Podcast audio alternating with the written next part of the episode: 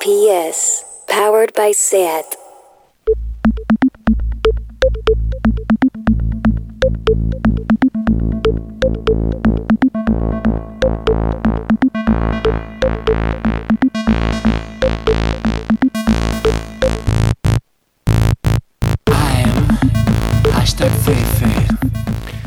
Bueno, bueno, bueno, bueno, bienvenidos todos una vez más a Queer Up Your Life en Radio Primavera Sound.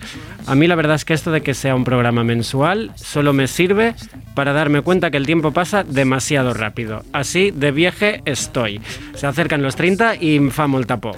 Bueno, soy Albi, aunque tengo tantos nombres drag guardados en el cajón que lo que debería hacer es cada mes sacar uno nuevo y liaros aún más. Recordad, pronombres neutros, ella, they, them.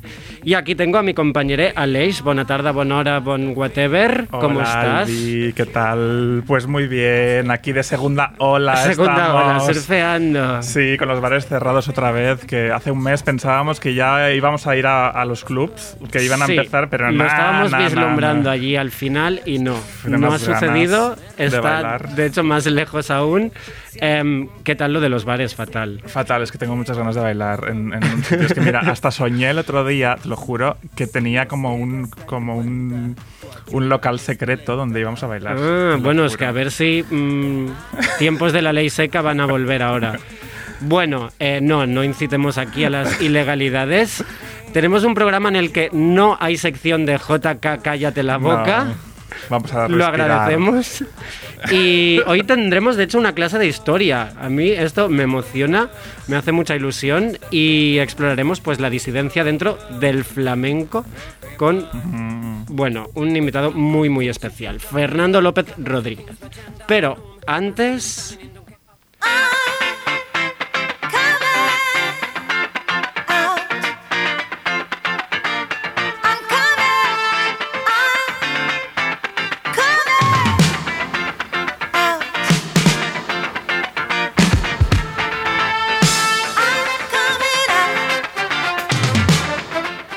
I'm coming out. Estoy saliendo del armario, que diríamos aquí. ¿Por qué está sonando Joanna Ross? Pues porque, Albi, este pasado 11 de octubre fue el Día Internacional de Salir del Armario, Coming Out Day. Me encanta. Es- sí, es porque como cada día es el día mm, eh, internacional de alguna cosa, De, de ser hetero. también, sí, exacto. Ca- Cada día del mundo es el del ser hetero. Sí, no, te voy a contar un poquito este día. De, de- de- bueno, la cosa es que se instaura con la intención de incentivar a la gente a salir del armario. El día 11 de octubre, ¿no? Es como es el día que tienes que decírselo a la gente. Sí, es como la manera de decir, vale, vamos a, a- a llamar a la gente para que Mm. lo haga en sus entornos familiares, laborales, ya que con la teoría de que una vez la gente eh, sabe que tiene cerca de ella personas queridas que no son heterosexuales, ¿no? Pues es mucho menos probable que mantengan actitudes homófobas y opresivas. Claro. Em, me pregunto si realmente ese día es.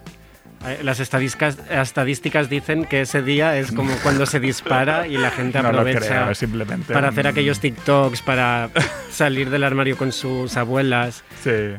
No, la cosa es que es muy importante eh, tener en cuenta, ¿vale? A todas las personas que no tienen la suerte Mm. de poder salir del armario. Porque, bueno, muchas veces personas de comunidades marginadas, eh, quienes pueden sufrir discriminación en su lugar de trabajo, rechazo por parte de su familia, violencia o incluso criminal- criminalización. Así que muy importante, gente, nunca saques a nadie del armario, ya que no sabes eh, cuáles pueden ser sus circunstancias. Cosa que parece una tontería, pero, Pero- mm, que sucede y a veces mm, es problemático. Exacto. Em, ya es curioso, además, eh, esto no lo decimos nosotros, lleva mucho tiempo corriendo esta frase del no dejamos de salir del armario Ujú. durante años y años. Y cada vez que tienes un nuevo trabajo parece que tienes que salir del armario, que conoces a gente, tienes que salir del armario, es como que eh, tienes que cumplir con la sociedad y, y darle ese mensaje. Sí, acabamos saliendo una y otra vez, ¿no? Para reclamar nuestra identidad, ¿no? Ya que la heterosexualidad siempre se dará por hecho, ¿no? Mm, exacto. Y este, pro- este proceso, eh, mucha gente dice, no, qué liberador, ¿no? Y también a veces es muy agotador, ¿no? Claro. Por- Así que otro consejo. Venga, consejitos. Nunca asumas la sexualidad o la identidad de género de Claro. nadie. Es que yo ahora estaba pensando, por ejemplo, la gente a mí me conoce por primera vez, yo voy con mis uñas, un vestido, no sé qué, y la sociedad pensaría, ah, pues ya está, lo doy por sentado. Claro. Pero no, mano.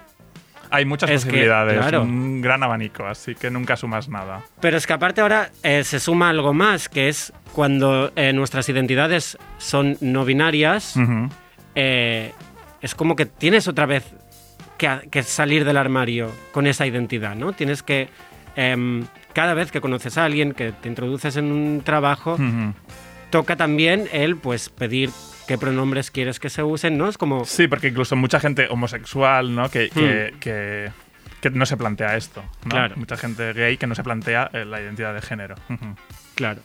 Bueno, pues eh, celebramos que haya un día eh, así, un día para escuchar a, Di- a Diana Ross como si no mm, se pudiera escuchar todo el año. Cada día. Pero eh, nos gusta, nos gusta. Eh, vamos con una pequeña novedad, bueno, pequeña no, súper grande novedad musical de esta semana.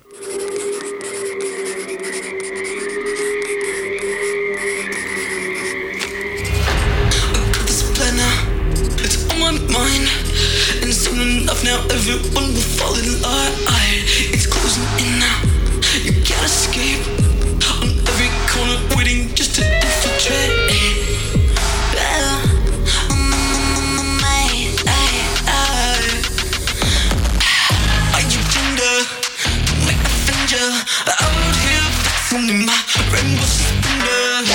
Are you tender? I will infect ya.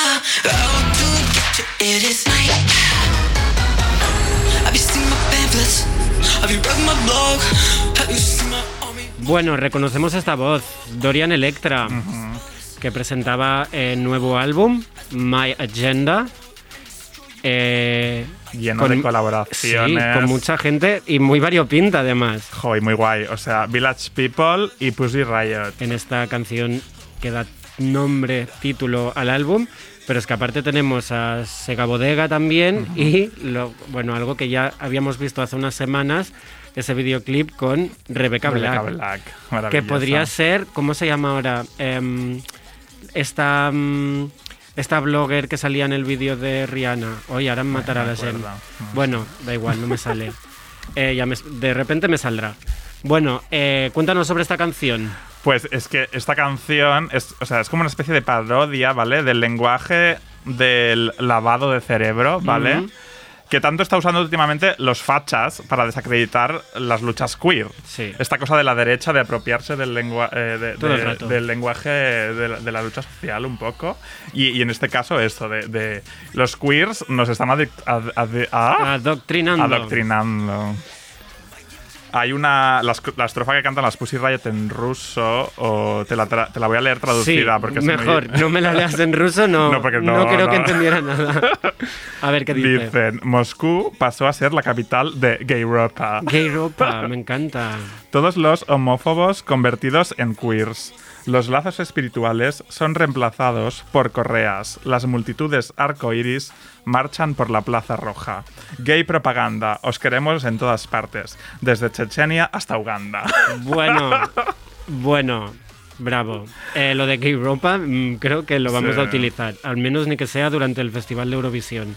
Claro, es que aquí hacen referencia a muchas cosas, como la ley de propaganda gay, que es algo que el gobierno ruso aprobó en 2013 para sea, ante- proteger, proteger a las niñas de la homosexualidad como norma en la sociedad, bajo el argumento que contradice los valores de la familia tradicional. O sea, Esto es muy fuerte. es fuerte. Y 2013, ¿eh? Ujú. que esto es mm, hace nada. Bueno, eh, bravo Dorian Electra, Bravo. siempre sacudiéndonos un poco. Y ya sin más dilación, dilatación, vamos a hablar de, de lo, de lo que nos concierne hoy, que es este momento de historia queer del flamenco.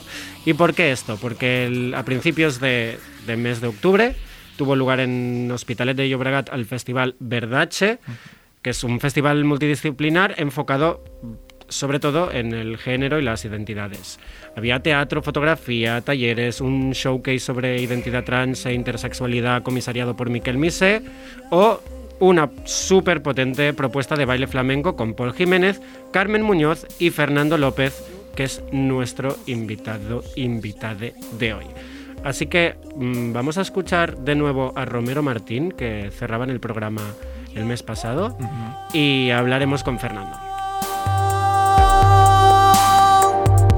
De su deseo frustrado a este mundo vine yo. Y me trae.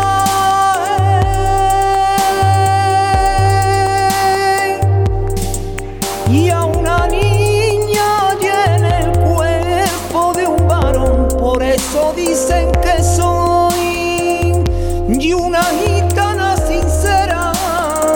Los galles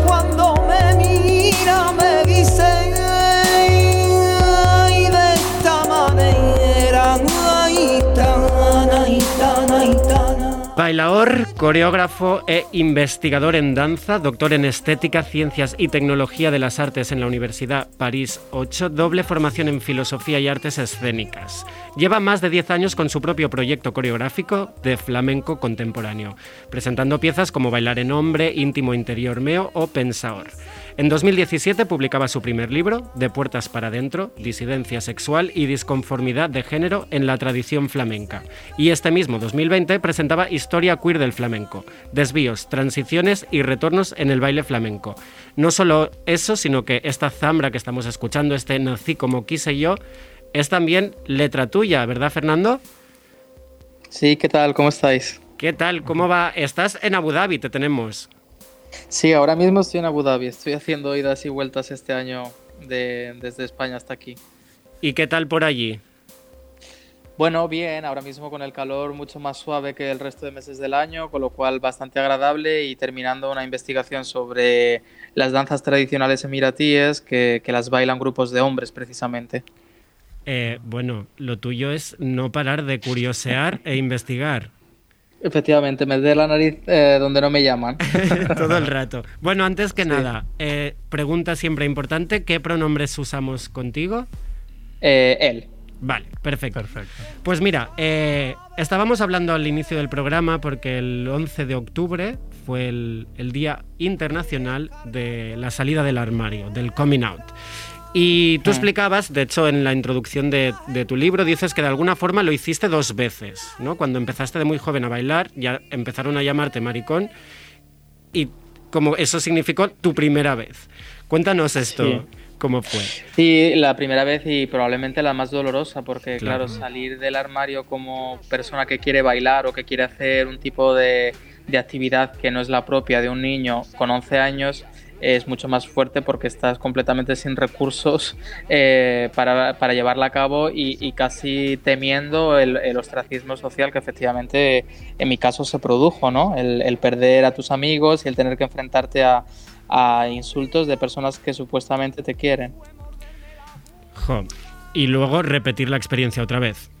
Sí, claro, luego repetir la experiencia casi con una, una- una cierta sensación de, de déjà vu o de, o de, bueno, por lo menos de, de enfrentarse a algo para lo que ya se sabe un poco cuáles van a ser las consecuencias, ¿no? Claro, con un, un pelín más de herramientas para, para afrontarlo, ¿no? Bueno, eh, te fuiste a París y también comentabas que allí descubres o te das cuenta que habías experimentado cierta desilusión, incluso aburrimiento hacia el flamenco, ¿correcto?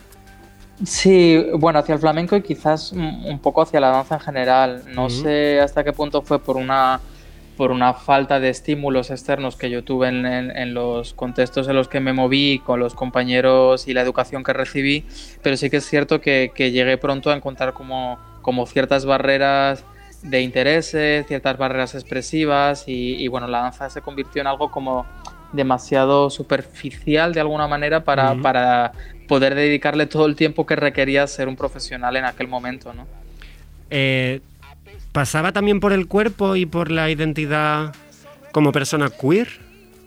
Sí, claro, creo que, que ese era, no sé si el único tema, pero desde luego una de las cuestiones fundamentales era que yo tenía que encarnar el personaje de un tipo de hombre y de un tipo de bailador eh, que ni en su manera de moverse, ni en, ni en el personaje o el rol que encarnaba, ni en la manera de vestirse, ni en las cosas que podía contar en escena me interesaba demasiado. Claro. Yo no quería ser ni un Don Juan, ni quería ser eh, el, el marido Leonardo en, en Bodas de Sangre, ni quería ser el novio en la boda gitana, no quería ser ninguno de esos personajes y era la- las opciones que el flamenco tradicional me ofrecía en aquel momento, ¿no?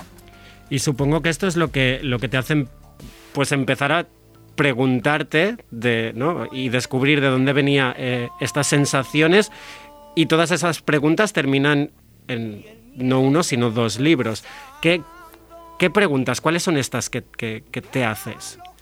Bueno, yo empecé haciendo en el, en el máster de investigación en danza en París 8, en Francia, empecé haciendo una investigación muy minimalista sobre un, un baile que tradicionalmente en el flamenco se ha considerado como el emblema de la masculinidad, que se Mm. llama farruca, y que luego eso ganó el premio de, el primer premio de investigación en danza de la Academia de las Artes Escénicas y también se publicó eh, en castellano como un pequeñito libro eh, sobre una danza en concreto. Y la pregunta que yo me hacía en relación con ella era ¿qué, qué llamamos masculinidad en concreto ¿no? Eh, a la hora de movernos, a la hora de bailar, a la hora de, presentarnos en el escenario? Porque muchas veces utilizamos eh, conceptos muy generales como el de masculinidad o feminidad eh, de manera un tanto abstracta y un tanto vaga, pero sin saber exactamente qué quieren decir de manera concreta, o sea, qué implica esa masculinidad o esa feminidad a la, a la hora de encarnarla.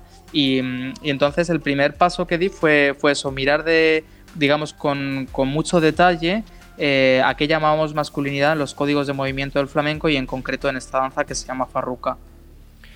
Bueno, eh, de estas calidades de movimiento que igual tienen que ver con, con esta identificación más masculina del flamenco, eh, en un ratito hablaremos. Si te parece, nos ponemos ya en cuestión, pero antes eh, vamos a escuchar uno de los temas que nos has seleccionado, que además me hace mucha ilusión porque es a Jero Ferek, eh, que hoy mismo me ha dicho que próximamente llega el primer single de su proyecto Flamenco Queer, single y vídeo, así que esperamos el mes próximo o el siguiente poderlo estrenar aquí.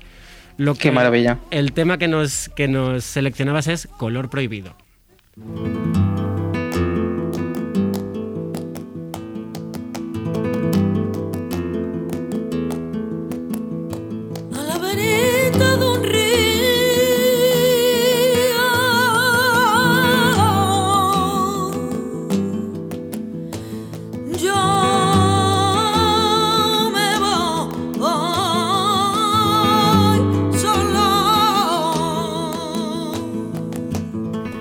Me estaba contando aquí Aleix of Mike el posible significado de este título, ¿no? De Color Prohibido. Sí, color prohibido es un- se- lo usan los japoneses no para es un eufemismo para hombre homosexual, creo. Sí, sí.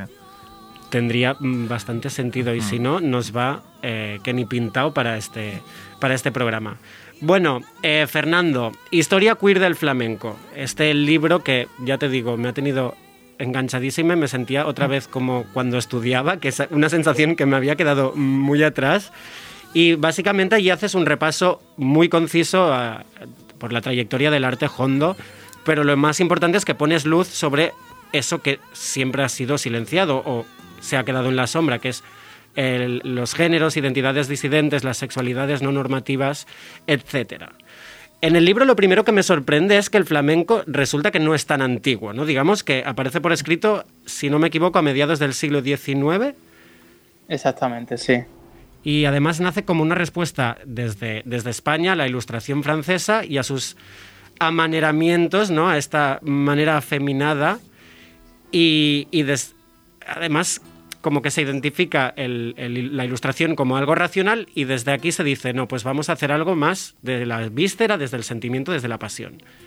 Sí, bueno, esto es una interpretación que yo doy eh, que no creo que esté demasiado equivocada, pero es una interpretación de un momento histórico muy convulso como fue el siglo XIX en España y en el cual de repente em, surge este arte eh, popular invirtiendo los valores estéticos que estaban triunfando en otros países europeos, ¿no? que tenían más que ver con un, pues lo que tú has comentado, con una estilización de las formas, con un arte más elevado, con una valorización de lo intelectual, de lo fino, de lo delicado. Eh, mientras que aquí de repente, eh, no solo en el flamenco, sino en, digamos, el gusto popular artístico general del país empieza a, a defender casi lo contrario. ¿no? Hay, hay, un texto que cito en el que se habla de, de aquí de la dignificación de la verdulera, ¿no? de la verdulera mm. como personaje popular eh, por oposición a las ninfas, a, a las diosas, a, a, a las hadas que, que, se, que, se, ponen en escena en otras artes de otros países europeos, mientras que aquí lo que nos gusta eh, es otro modelo de, de persona, ¿no? otra, otra forma artística más encarnada en lo emocional y en el cuerpo quizás. Me parecía curioso que, que al final el flamenco estemos hablando de, de que se le ha puesto esta idea de algo ma ultra masculino, me atrevería a decir, cuando mm. después existe el, la creencia o, o, este link que se hace siempre de lo emocional con lo femenino e incluso con lo débil, ¿no? Sí, lo, lo, que, lo que sucede es que, bueno, el, dentro del vasto imperio de las emociones que se pueden expresar artísticamente, el, coto que tiene el flamenco es bastante estricto. Son emociones eh, a veces muy, digamos, muy, muy tristes o, muy eh, desagradables en el sentido de, de sí, de, de, no ser emociones alegres, pero siempre están teñidas de una cierta rabia. Eh, entonces son, son un tipo de emociones que necesariamente no van a ser asignadas a lo femenino porque no tienen que ver con algo alicaído o con algo incluso débil o frágil a lo que se asocia el plano emocional a veces, sino con, con tristeza, con dolor, con frustración, eh, que siempre están teñidas de, una cierta violencia o de una cierta rabia, ¿no? de, un, de, una cierta eh, lucha existencial o, tristeza existencial por tener que vivirlas.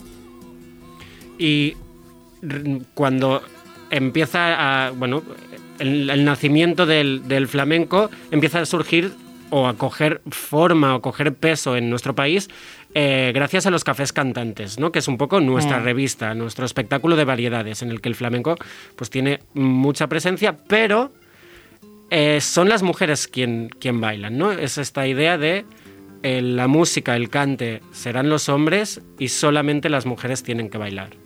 Sí, efectivamente, cuando el flamenco como género diferenciado empieza a producirse en escenarios, que es en estos cafés cantantes. Eh, ya se había producido una revolución prácticamente en toda Europa en la que se habían excluido a los hombres casi de manera sistemática eh, del rol de los bailarines en los escenarios.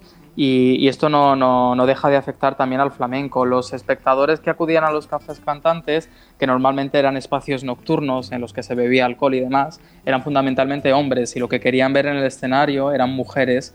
Eh, más guapas que talentosas, digámoslo así, y, por tanto los, bailarines y, los bailadores tenían poco éxito en los escenarios porque eh, no eran carne erótica que, pudiera alimentar la mirada de los espectadores que acudían a este tipo de sitios. Claro, yo creo que el tener claro quién estaba mirando, ¿no? quién es el espectador es algo eh, indispensable para poder analizar el resto de, de, trayecto histórico de ya no solamente del flamenco, pero en general de, de, cualquier espectáculo. El hecho de que sea siempre desde el ojo del hombre eh, heterosexual. Nos lo iremos encontrando en, distintos momentos.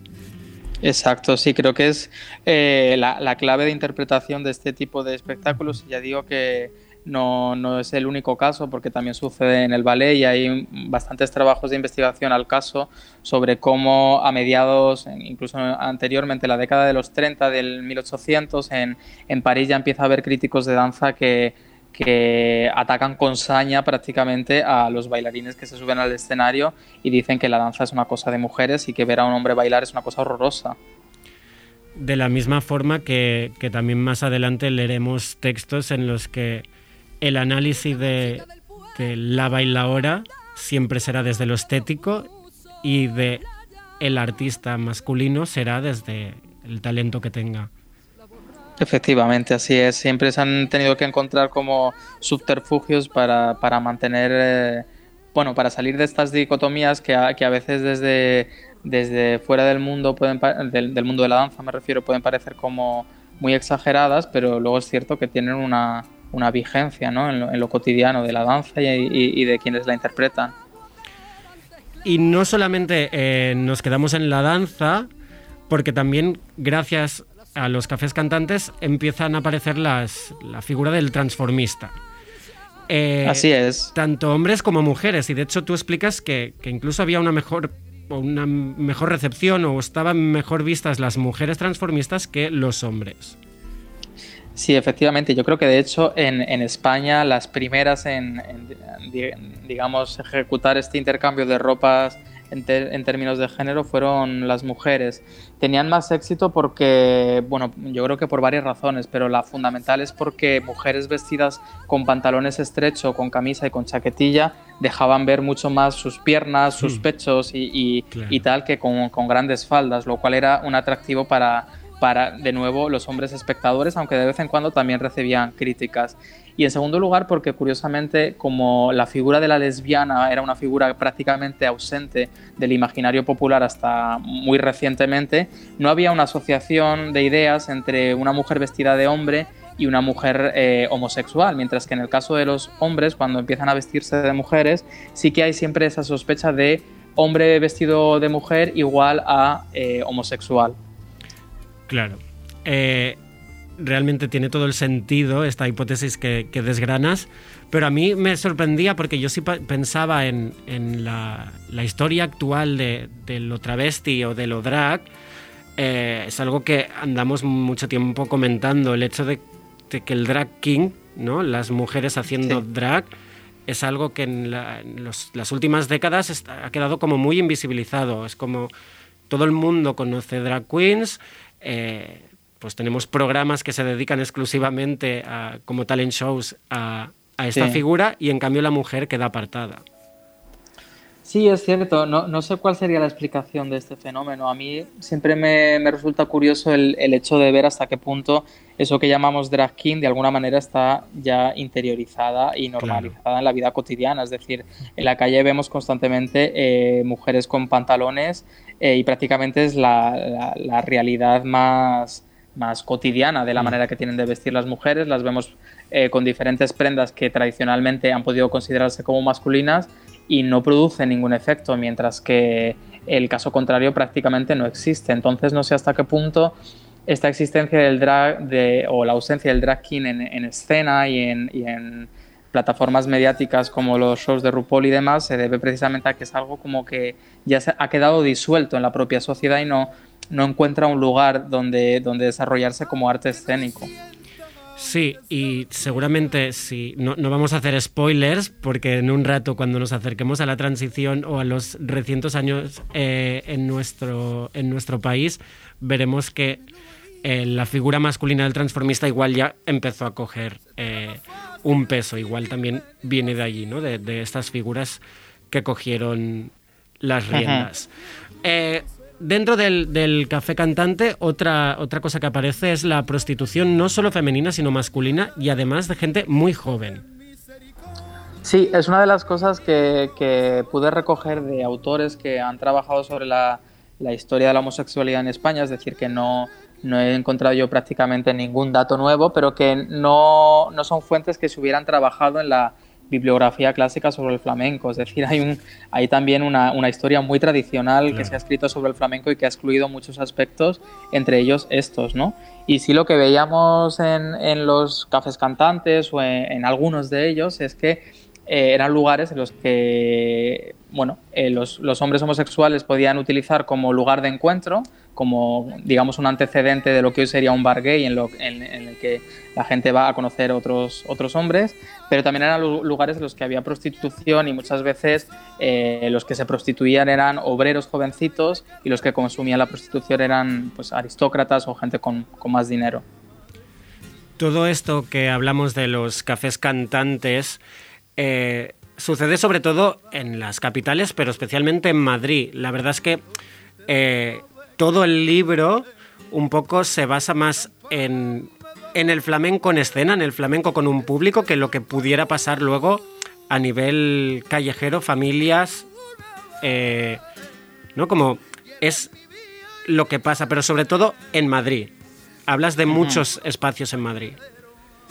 Sí, este ha sido una, un, digamos, un- una perspectiva que, que he asumido desde el principio, Ujú. sabiendo lo, que tenía una, una potencia de ahondar en el flamenco escénico y, y especialmente en el baile, porque creo que se le ha dado mucha importancia, quizás porque tiene un aura más auténtica al, al flamenco como un fenómeno familiar y demás, y como un fenómeno cultural que, bueno, que en determinadas regiones la gente lleva a cabo eh, con amigos, en festividades y tal, que es algo que existe, pero es cierto que, que lo que conocemos como arte flamenco eh, fundamentalmente se produce en escenarios. Y es cierto que aunque obviamente es un arte que nace en Andalucía y que se desarrolla fuertemente en Andalucía, lo que vemos cuando miramos los detalles es que estos artistas están continuamente subiendo a Madrid porque es el lugar en el que había eh, bueno, no solo Madrid, Barcelona también, eh, algunas ciudades de la costa, por supuesto ciudades del extranjero, pero normalmente nú- núcleos urbanos muy grandes en los que había mucha programación artística, muchos teatros,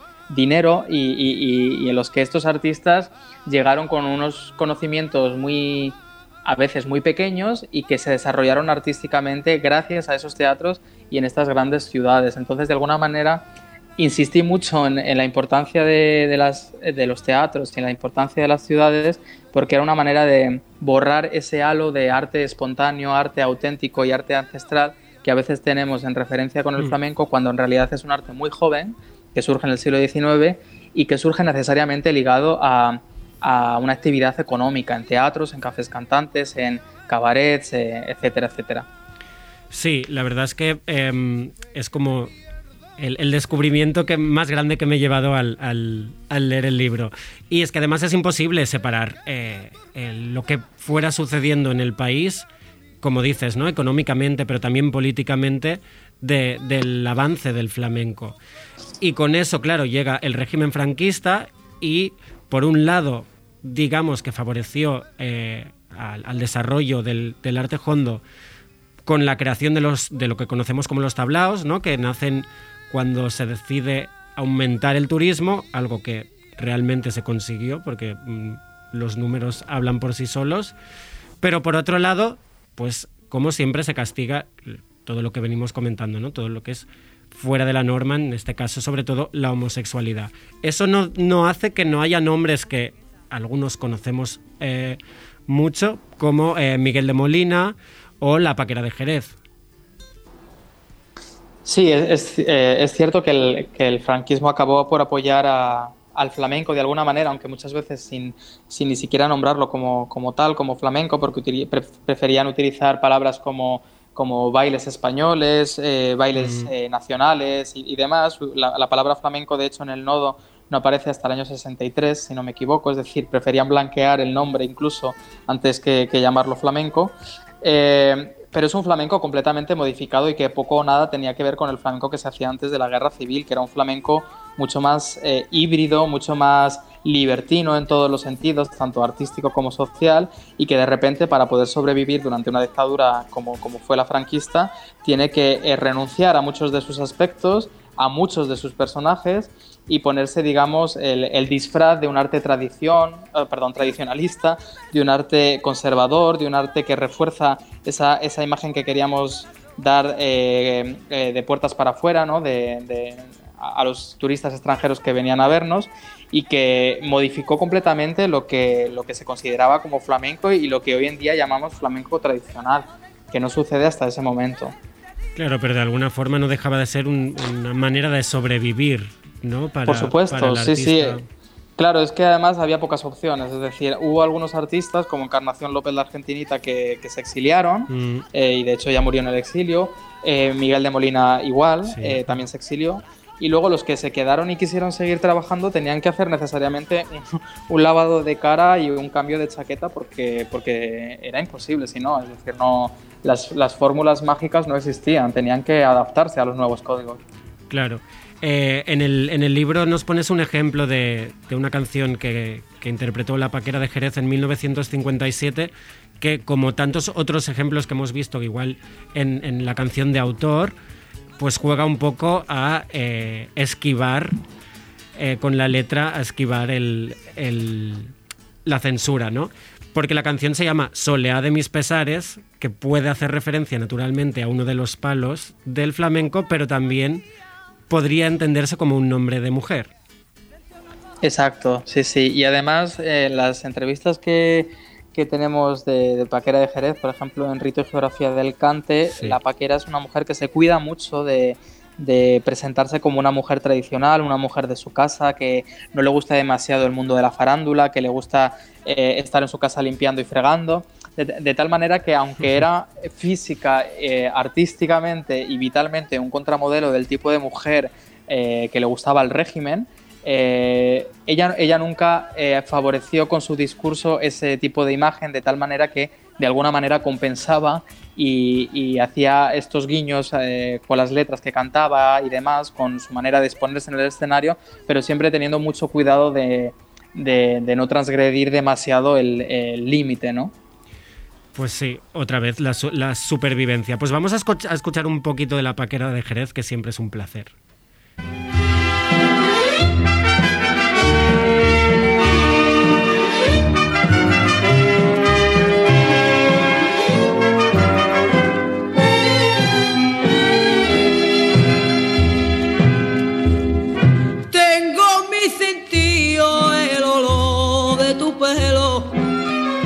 Mi boca siento el sabor de tu boca y me están matando la rabia y los celos y en sueño contigo y beso. Bueno, eh, leer historia queer del flamenco me ha servido para llevar una semana entera escuchando a la paquera. Así que desde aquí, gracias. Eh, seguimos en, en los tablaos durante el régimen y siguen apareciendo, pues como hablábamos antes, eh, cosas como la prostitución. De hecho, Lola Flores, en un audio que aquí en, en Queer Up Your Life escuchamos hace ya unos meses, hace unos cuantos programas, en el que hablaba de su, de- su primera experiencia vendiendo su cuerpo, ¿no? Eh, que se daba también la prostitución masculina y de hecho durante esta época es cuando parece que se, se conecta eh, la prostitución con esa idea de, de travestismo, ¿no? Sí, bueno, la, mayor prostitución que existía eh, a partir de los 50 los tablaos era prostitución femenina y era algo bastante eh, conocido por los asistentes, digamos, autóctonos nacionales de, de este tipo de espectáculos porque había muchas prostitutas en los tablaos en general, no, no artistas, sino mujeres que estaban por allí. Y había algunas, eh, algunas bailadoras, no todas obviamente y no en todos los sitios, pero que también eventualmente se prostituían. Y, y eso es una cuestión que ha sido muy, muy difícil de sacar a la luz porque muchas de ellas siguen vivas y porque es un, un tema muy tabú, como, como es lógico, pero es algo que sucedía. Y efectivamente en algunos de esos tablaos eh, había, por ejemplo, los canasteros, tenemos alguna anécdota en la, que nos damos cuenta de que efectivamente también había hombres que alternaban con clientes, que se tomaban copas con ellos, eh, que les entretenían y demás, y eventualmente, bueno, no se sabía muy bien cómo acababa la cosa porque las fuentes no, no son tan explícitas. Ya, pero bueno, eh, no tenemos que olvidar que la situación de una persona que se dedica a la noche eh, como artista económicamente es precaria, entonces todo lo que fuera, justamente lo que decía, ¿no? Alternar, que simplemente es tomarte la copa con, con, con aquella persona que lo solicite, es, es un sobresueldo. Efectivamente, y de hecho la mayor parte de, de las bailadoras en este caso o, eh, estaban obligadas a alternar. Claro. Eh, no, no estaban obligadas a prostituirse, por supuesto, pero estaban obligadas a, a tomar algo y muchas de ellas cuentan que, claro, les suponía un, un esfuerzo económico porque tenían que comprarse los trajes de flamenca para bailar en el escenario y los modelitos monos para salir con el tacón y, Claro. y bien vestidas y guapas y maquilladas después del espectáculo para tomarse al- algo con, con el espectador de turno. Claro. Bueno, eh, nos acercamos al fin del franquismo, lo tenemos cada vez más cerca, y la figura del travesti, o como bien indicas en el libro, el travesti, que se decía en aquellos tiempos, cada vez va tomando como más peso, ¿no? Conducen espectáculos o realizan imitaciones de Lola Flores, Concha Piquer, etc. Y tenemos nombres tan destacados como Paco España o Pavlovsky, que son figuras clave en la noche de Barcelona, Mr. Arthur, Carmen, eh, Carmen de Mairena, Ocaña o Enrique el Cojo, que aunque creo que es un poco anterior al resto de nombres, le tienes una especial estima. Sí, le tengo una especial estima por varias razones. En primer lugar, porque fue el maestro de mi maestro, José Racero. Entonces, a veces me, me gu- me gusta imaginármelo eh, como una especie de abuelo queer eh, flamenco. Claro. Eh, y por otro, claro, y yo veo sus vídeos y, y es que veo en su movimiento, veo el mío y veo el de mi maestro y hay algo bonito en ello. Pero sobre todo porque me parece un personaje bastante interesante en el sentido de, de que manifiesta hasta qué punto en, algún, en, en algunas condiciones el flamenco ha sido capaz de reivindicar y de sacar a, a escena un tipo de, cuerpos que en otras artes que supuestamente eh, son más contemporáneas, más inclusivas y demás, no han, no han llegado hasta hace muy poco, que son cuerpos, el cuerpo de Enrique el Cojo era un, señor eh, de gran peso, eh, era físicamente discapacitado, tenía una discapacidad auditiva también, no era para nada agraciado como podía ser gran parte de los bailadores y bailarines de aquella época que eran guapísimos, delgados y esbeltos. Y, y- y de alguna manera tenía todo eh, el pack completo de, de la diferencia, si lo podemos decir de alguna manera. Todos los Y a boletos pesar de eso, sí, Sí, sí. Eh, es curioso, ¿no? Porque es justo después, con, con, eh, los años 80-90, cuando la figura del bailador, la bailadora, se empieza a estilizar cada vez más. Sí, eh, esto también es curioso y yo tengo varias hi- hipótesis para, para entender esta situación. Una de ellas es el, el- el refuerzo del modelo de la danza clásica que, que se empezó como a, a imponer, ya existía antes, pero se empezó a imponer pues probablemente a partir de la década de los 70. Y por otro lado, quizás una evolución de la propia sociedad eh, que cada vez se fue convirtiendo en, en- en una sociedad más preocupada por la delgadez y por una- un determinado modelo de belleza física que también se, se incorporó en los escenarios, ¿no? Ah, no quiere decir que no a partir de ese momento ya no existieran bailadores y bailadoras con cuerpos, digamos, diferentes, pero sí que es cierto que se convirtieron en, en modelos más anecdóticos. Claro, que la, la imagen que nos ha llegado, ¿no? De- Mm. Estilizadísima, eh, no era, ¿no? Es como es posterior. Eh, pues Claro. durante, esos, durante esos años que hablábamos, ya mm, final de- del, de la- del régimen franquista, incluso ya con la transición, tenemos también, y debemos mencionar, artistas flamencas transexuales como Tamara, la otra Pantoja. ¿Qué pasó con, esta, con estas artistas? Bueno, lame- lamentablemente yo no he podido eh, encontrar eh, demasiados ejemplos y me temo que no es tanto un fallo eh, de la propia investigación como un- algo indicativo de la Claro. realidad. Y es que estas mujeres transexuales no tenían prácticamente ningún acceso al mundo, digamos, artístico profesional del, del flamenco, ¿no? Entonces existían pero de manera anecdótica y, y no eran personas en ningún caso integradas en el mercado laboral eh, digamos, eh, normalizado. Claro. Bueno, eh, no, no nos sorprende porque Ah. es lo que nos encontramos constantemente Sí. con, con Sí. estas identidades.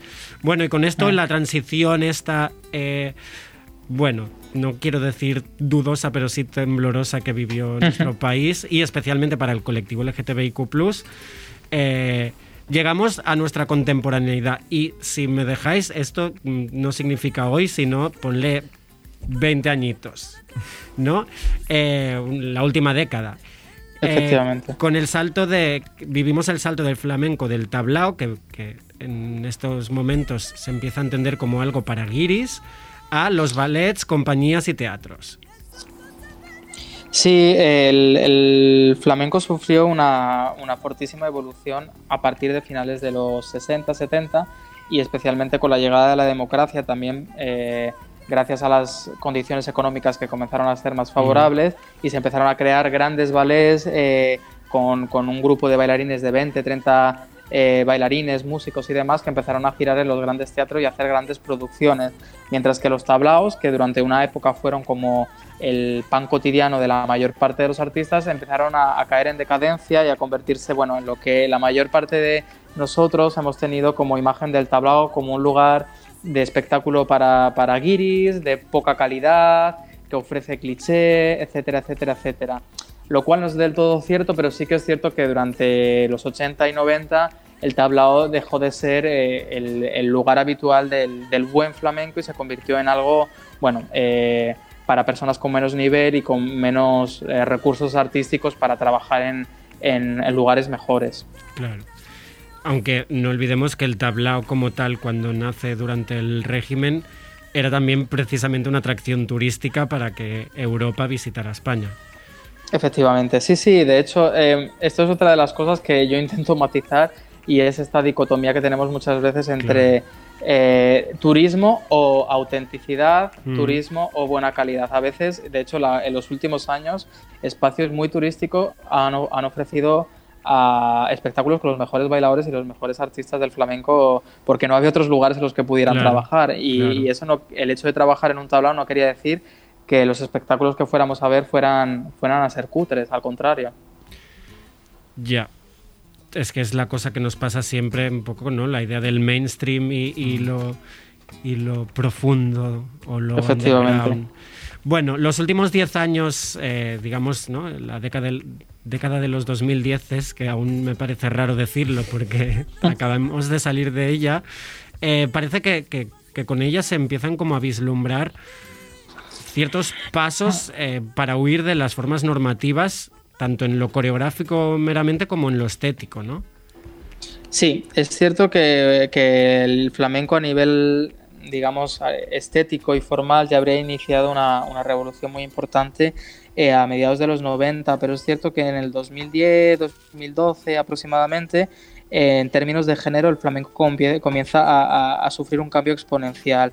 Mm, Digamos que no ha sido un arte que haya sido eh, pionero a la hora de poner sobre el escenario temas que en la sociedad no estuvieran normalizados. Recordemos que Mm.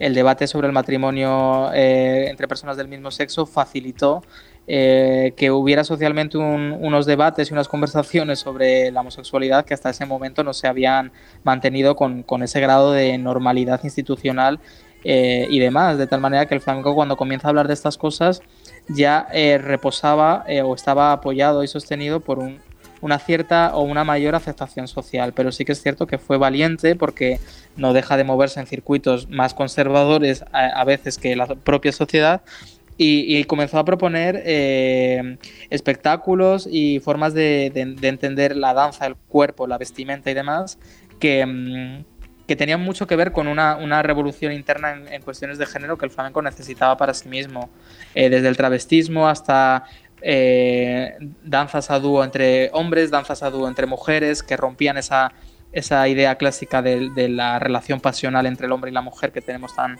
tan vista.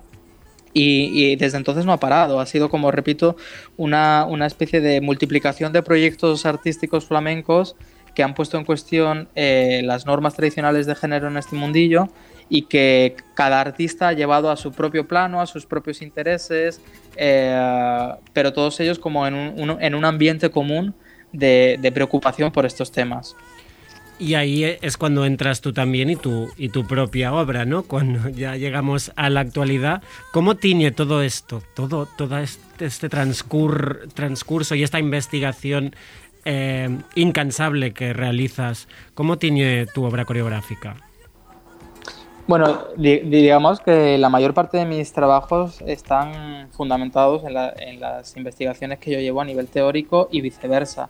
Mm. Es decir, que pocas veces he creado yo piezas que no estuvieran reposando sobre alguna cuestión que yo me hubiera planteado o que me estuviera planteado a nivel académico. Es quizás por deformación profesional, por mi formación en filosofía, por mi con- con- contacto constante con, el plano de la investigación, pero sí que es cierto que la creación artística ha sido como el lugar donde yo he reflexionado a nivel académico, pero inversamente también las conclusiones a las que yo he llegado en la investigación eh, me han servido como punto de partida para, para crear las diferentes piezas. Por ejemplo, Bailar en Hombre, que es una de las primeras piezas que yo hice sobre cuestiones de género, eh, está, digamos, estructurada y fundamentada en la investigación que yo hice sobre la farruca para, como trabajo final de máster. Y a la inversa, quiero decir, descubrir cosas por el, cu- por el cuerpo, con el cuerpo, movi- moviéndolo, ¿te ha servido luego para, para Sí, sí, lo sí, académico? sí, sí, y ha sido fundamental, de hecho. Eh, la diferencia entre uno y otro es que uno eh, cuando trabaja con el en el cuerpo lo hace a veces de una manera más exploratoria, más intuitiva, sin digamos sin, sin, una línea demasiado clara sobre lo que está buscando o sobre lo que, sobre lo que va a encontrar, pero sí que eh, por ponerte otro ejemplo del, del, mismo, del mismo caso, cuando estaba en esta investigación sobre la farruca y, empecé a montar el espectáculo Bailar en Hombre, quise retomar eh, la farruca del morinero del sombrero de tres picos de Antonio Risoler, que también era homosexual, para ver qué, qué es lo que estaba, bueno, para hacerla en el espectáculo, eh, dentro del espectáculo, y también para ver qué, qué, subyacía en esa coreografía. Y claro, fue el hecho de tener que aprenderla, de tener que bailarla, de tener que ejecutarla, lo que me hizo entender en mi propio cuerpo cuál era la dinámica del movimiento, qué tipo de bailarín tenía que ser eh, ese, ese bailarín hiper y virtuoso eh, durante el franquismo que tenía una gran visibilidad, pero que tenía que pagar un precio por ella. Y, fue el hecho de atravesar e, esa coreografía con mi propio cuerpo lo que me permitió lanzar una serie de hipótesis sobre algo que yo he llamado compensación estética. Y es que muchas veces eh, los bailarines homosexuales han tenido que eh, demostrar mucho más en el escenario a través de la técnica y del virtuosismo, precisamente para compensar las posibles sospechas que, los espectadores pudieran tener sobre su, su feminidad, su amaneramiento, etcétera, etcétera, etcétera. Sí, de esto hay un, texto en el libro eh, que no recuerdo quién, quién, lo, quién lo dijo, pero ¿no? que habla de califica un poco los bailadores según si pueden desarrollar su masculinidad o si se ve la feminidad. La verdad es que y leerlo, exacto, sí, y leerlo eh, asusta un poco, digamos. Es como. Es fuerte que. pero bueno, es fuerte y, sabemos que, ha sido así durante mucho tiempo. Bueno, eh, se nos está acabando el tiempo, pero tenemos que mencionar la pieza que pudimos ver en el Festival Verdache. Eh, lamentablemente la tuvimos que ver por streaming. Aleix, ¿tenías algunas...? Eh, bueno, esta pieza, sí, qué pena verla por streaming, la verdad, porque es que no habían entradas, claro, estamos en esta ah, situación, no había no había sitio, pero qué, maravilla y, y qué impactante ese inicio, ¿no? O sea, ese, empezar con ese vídeo que podría ser eh, un directo en Instagram, alguien transmitiendo un vídeo en directo en Instagram. Eh, yo me pregunto, bueno, eh, pongamos en contexto, es, bueno, es un vídeo de, Estamos viendo un grupo de mujeres ¿no? realizando una, la prueba del pañuelo. Mm. ¿Cómo accedes a este material? O sea, es, que fue muy impactante. Pues fíjate que precisamente decidí utilizarlo por lo público que está ese vídeo, que sigue ah, estando. Es decir, es una investigación que, bueno, en, este espectáculo quería, eh, quería indagar un poco en la cuestión de la exposición de la propia intimidad, en, diferentes facetas, no solo del cuerpo desnudo, sino en otras cuestiones. Y, fui, fui recogiendo informaciones y efectivamente en relación con la prueba del pañuelo, hay bastantes vídeos en YouTube de manera completamente pública en la que se ve, eh, como se ve en, en este vídeo, cómo un grupo de mujeres y la juntadora realizan esta prueba que consiste en introducir un trozo de tejido en la vagina de la mujer para comprobar si el himen está roto o no y comprobar si se ha llegado virgen al matrimonio. Entonces me sorprendió tanto el hecho de que algo tan íntimo y a la vez tan violento estuviera expuesto, como tú dices, como un directo de Instagram que me hizo preguntarme por, por, el uso que hacemos de nuestra propia intimidad y, y, el carácter público que muchas veces tienen estas eh, pruebas fehacientes que le pedimos a nuestro propio cuerpo sobre ciertas cosas como la pureza, la virginidad, eh, etcétera, etcétera, etcétera. La verdad es que la pieza, mm, repetimos que lástima no verlo en cuerpo presente. Eh, ya que estábamos hablando de la prueba, solo quiero hacer un pequeño apunte sobre lo gitano en el flamenco, porque en el libro propones que lo flamenco y lo queer eh, son como movimientos hermandados, ¿no? Como que son dos colectivos o dos mm, eh, movimientos que no han podido contar su, propia historia. Sí, bueno, a mí me interesaban eh, los, puntos de conexión y también los puntos de fricción. la cuestión de, lo, de la gitaneidad y del flamenco como un arte gitano es algo que yo toco siempre con, de manera muy delicada porque, bueno, yo no soy una persona gitana y entiendo que detrás de este debate eh, hay cuestiones que a mí se me escapan y hay reivindicaciones que tienen menos que ver con lo puramente artístico y mucho más con una cuestión de ostracismo social que eh, yo no me atrevo ni, ni, a, ni, a, poner en cuestión, ¿no? Pero sí que es cierto que me parecía que el flamenco era un lugar, y no soy el único que, al que así le parece, un lugar, digamos, de, de, de encuentro entre personas marginales, entre personas marginales por diferentes eh, razones, por diferentes motivos, eh, que, se, que se reunían en, en un, un, iba a decir un arte de los desheredados, casi, casi, mm. casi lo podríamos nombrar así, y en espacios que no eran necesariamente eh, espacios con un gran valor cultural, artístico o institucional, sino muchas veces en, pues, en eso, en cafés en los que también se bebía y a los que podía acceder personas de diferentes clases sociales y en los que, bueno, digamos que, digamos que todos tenían lugar porque ninguno de ellos lo tenía. Fernando, eh, para cerrar, eh, te vamos a hacer una pregunta que se la hacemos a todas las personas que pasan por aquí, que es que nos definas qué es ser queer para ti, o sea, tu propia definición, ¿cómo nos definirías lo queer? Ah, eso es interesante. Eh, yo diría que la, la, para mí una definición oficial es todo aquello que permanece, al, eh, permanece o que resiste al margen de la norma, ¿no?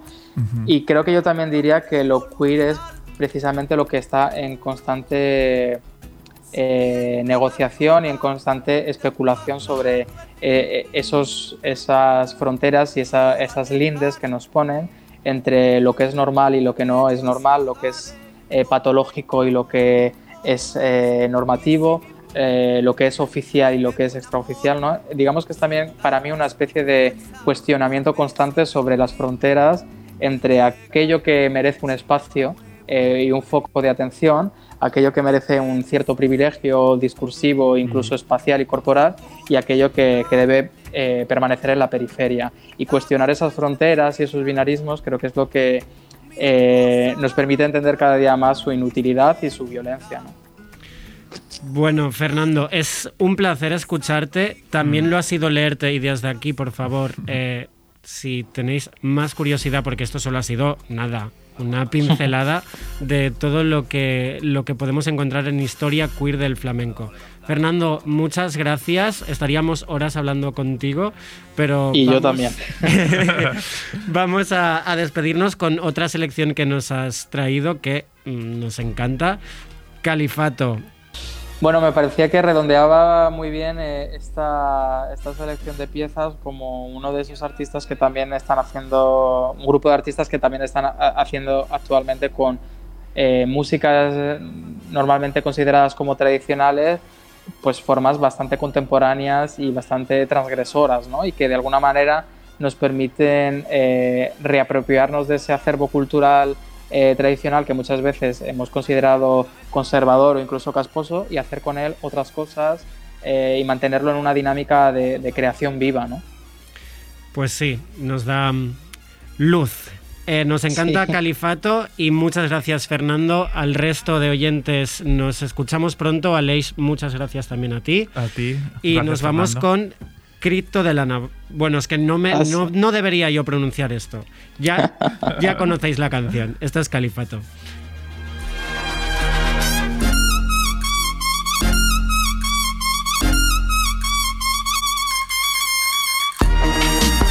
Muy bien, José.